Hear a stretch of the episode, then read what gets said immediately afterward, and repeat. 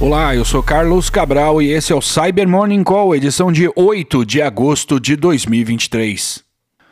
Ontem, a Sentinel One publicou um relatório sobre um ataque norte-coreano contra a indústria de defesa russa, mais precisamente contra um escritório de engenharia de foguetes com sede em um subúrbio de Moscou.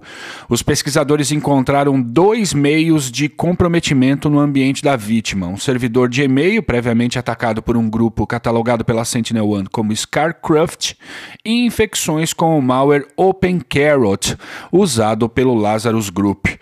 Como já falamos várias vezes nesse podcast, o Lazarus é fartamente documentado como uma força de inteligência da Coreia do Norte. O mesmo ocorre com o Scarcraft, que é frequentemente documentado como APT-37. No caso do servidor de e-mail comprometido nesse incidente, os pesquisadores não puderam identificar qual seria o método de acesso inicial usado para tomar o controle dessa máquina. No entanto, eles identificaram evidências de ataque com o backdoor Rock Hat, que possui funcionalidades para coletar tudo que é digitado, tudo que é colocado na área de transferência, bem como extrair arquivos em formatos específicos e baixar e executar outras ameaças. Quando falamos do OpenCarrot, também estamos tratando de um backdoor, mas com um leque maior de comandos possíveis. São 25 deles no total, os quais permitem varrer o ambiente da vítima enumerando arquivos, processos, IPs e portas manipular processos em execução e adulterar configurações de comunicação no alvo. A relação entre o Lazarus e o Scarcraft nesse ataque não está clara. Eles podem estar cooperando, competindo ou agindo em missões com escopo completamente diferente. E uma nova variante do ransomware Yashma foi documentada pela Cisco Talos ontem, sendo operada por um agente desconhecido, aparentemente de origem vietnamita, conduzindo uma campanha que começou em junho. O Yashma é uma ameaça criada a partir do Chaos Builder, tendo sido observado em ataques desde junho de 2021, tendo passado por várias mudanças no decorrer de sua história e rebatizada como Yashma em maio do ano passado. Nessa campanha, cujo binário foi compilado em 4 de de junho, o Yashma passou por duas pequenas modificações. A primeira delas é o download da nota de resgate de um repositório no GitHub, ao invés de carregar essa nota no binário do malware, o que pode ser detectado por ferramentas de proteção no endpoint. Outra medida foi criar um método secundário de persistência. Em versões anteriores, isso era feito em uma chave de registro, agora também foi inserido um binário na pasta startup. O foco dessa campanha tem sido vítimas em países de língua inglesa, além de alvos na Bulgária, China e Vietnã.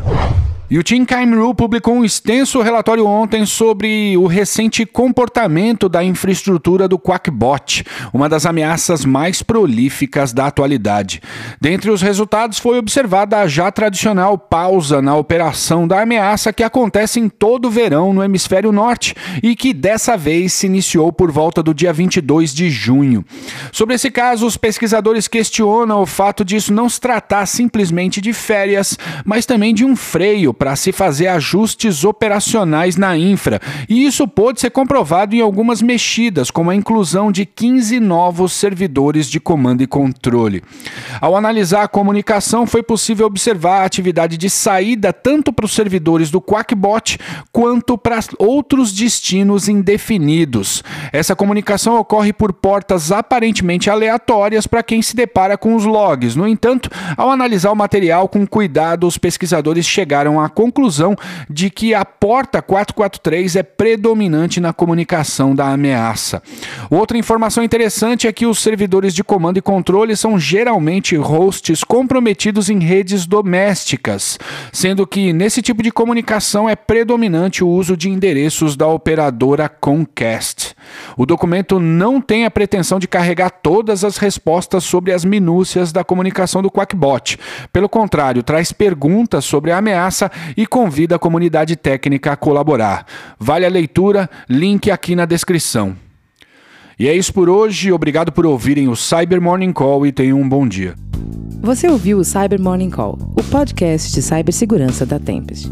Nos siga em seu tocador de podcast para ter acesso a um novo episódio a cada dia. E para saber mais sobre a Tempest, nos siga no Instagram, Twitter e LinkedIn ou acesse www.tempest.com.br.